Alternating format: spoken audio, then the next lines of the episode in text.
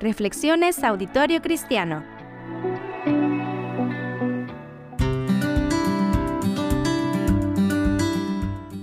Cada quien tiene sus personajes favoritos, ya sea de los superhéroes que conocimos en la niñez o de las películas del cine, como también de algunos de los personajes de la Biblia. Para mí, uno de mis eh, personajes favoritos es Moisés, a quien Dios se le manifestó de una manera muy especial, revelándose como Yahvé o Jehová, el gran Dios yo soy.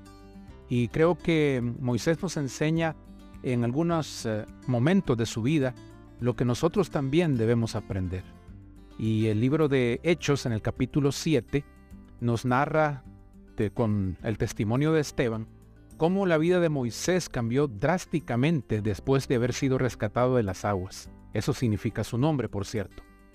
Siendo adoptado por la hija del faraón, se volvió un niño y luego un joven lleno de oportunidades que lo transformaron en un hombre poderoso en palabra y en obras. Es decir, que era alguien muy capaz de hablar y convencer a las multitudes. Todo un líder.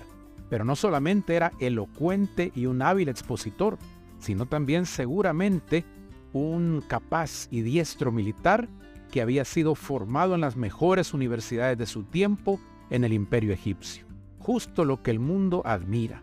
Si usted se da cuenta, cómo los seres humanos admiramos a aquellos hombres y aquellas mujeres que tienen mucha educación, que son buenos para hablar, que se expresan con grandes palabras. Cómo nos fijamos y aplaudimos a esa gente. Pero normalmente Dios los hace a un lado.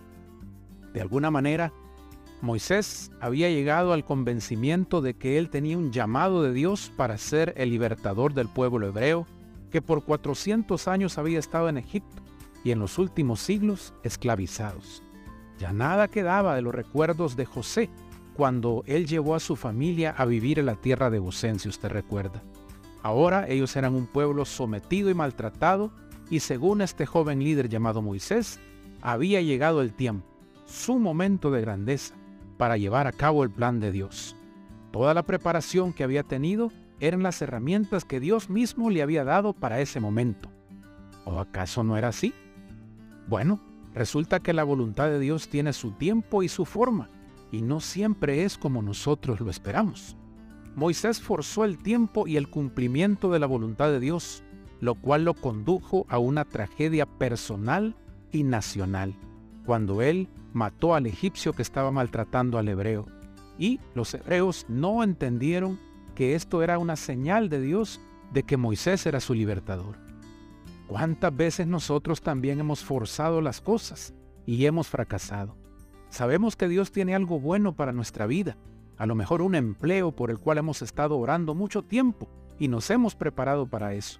Pero de, de pronto creemos que esa oportunidad que vimos solamente requiere que pongamos algo inexacto en nuestro currículum, una pequeña mentirita piadosa y así vamos a tener esa posición que merecemos.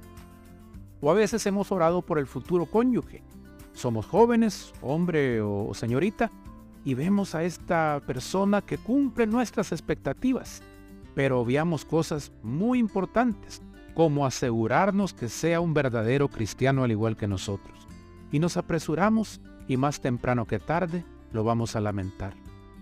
O forzamos el servir en un ministerio para el cual sabemos que Dios nos ha dado dones y un llamado, pero pensamos que debemos liderar de una vez sin pasar por aprender la sumisión y el seguir instrucciones de otro líder. Y de pronto, no solo nosotros nos frustramos, sino que la iglesia misma sufre las consecuencias. ¿Recuerdan a Moisés? Él se dedicó con todas sus fuerzas a buscar la voluntad de Dios, pero sin entregarse él mismo al Dios a quien pertenece esa voluntad. A veces a nosotros también se nos olvida que Dios no va a bendecir algo que Él no ha ordenado o cuyo tiempo no se ha cumplido. Incluso la venida de Jesucristo, el Mesías, se dio en el tiempo oportuno, como lo dice Gálatas 4, 4 y 5. Todo aquello que anhelamos alcanzar, aun aquellas cosas grandes para Dios, si no están revestidas de oración ni llevadas en humilde obediencia a Dios, resultarán inútiles y nos llevarán solamente al fracaso y a la frustración. Moisés se había preparado en toda la sabiduría de los egipcios. Tenía la capacidad humana suficiente para dirigir al pueblo y liberarlos. Y su corazón estaba con el deseo y la voluntad de hacerlo. Pero ¿qué faltaba? Solamente le faltaron dos cosas. Y esas son las dos que nosotros debemos aprender también.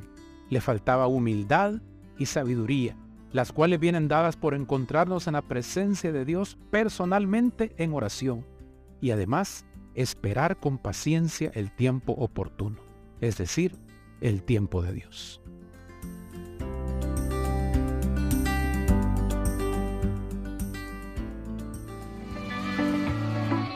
Si desea esta reflexión, puede solicitarla a las cuentas de Auditorio Cristiano en Facebook e Instagram. Nos encuentra como Auditorio Cristiano Jesús es el Señor, MCA.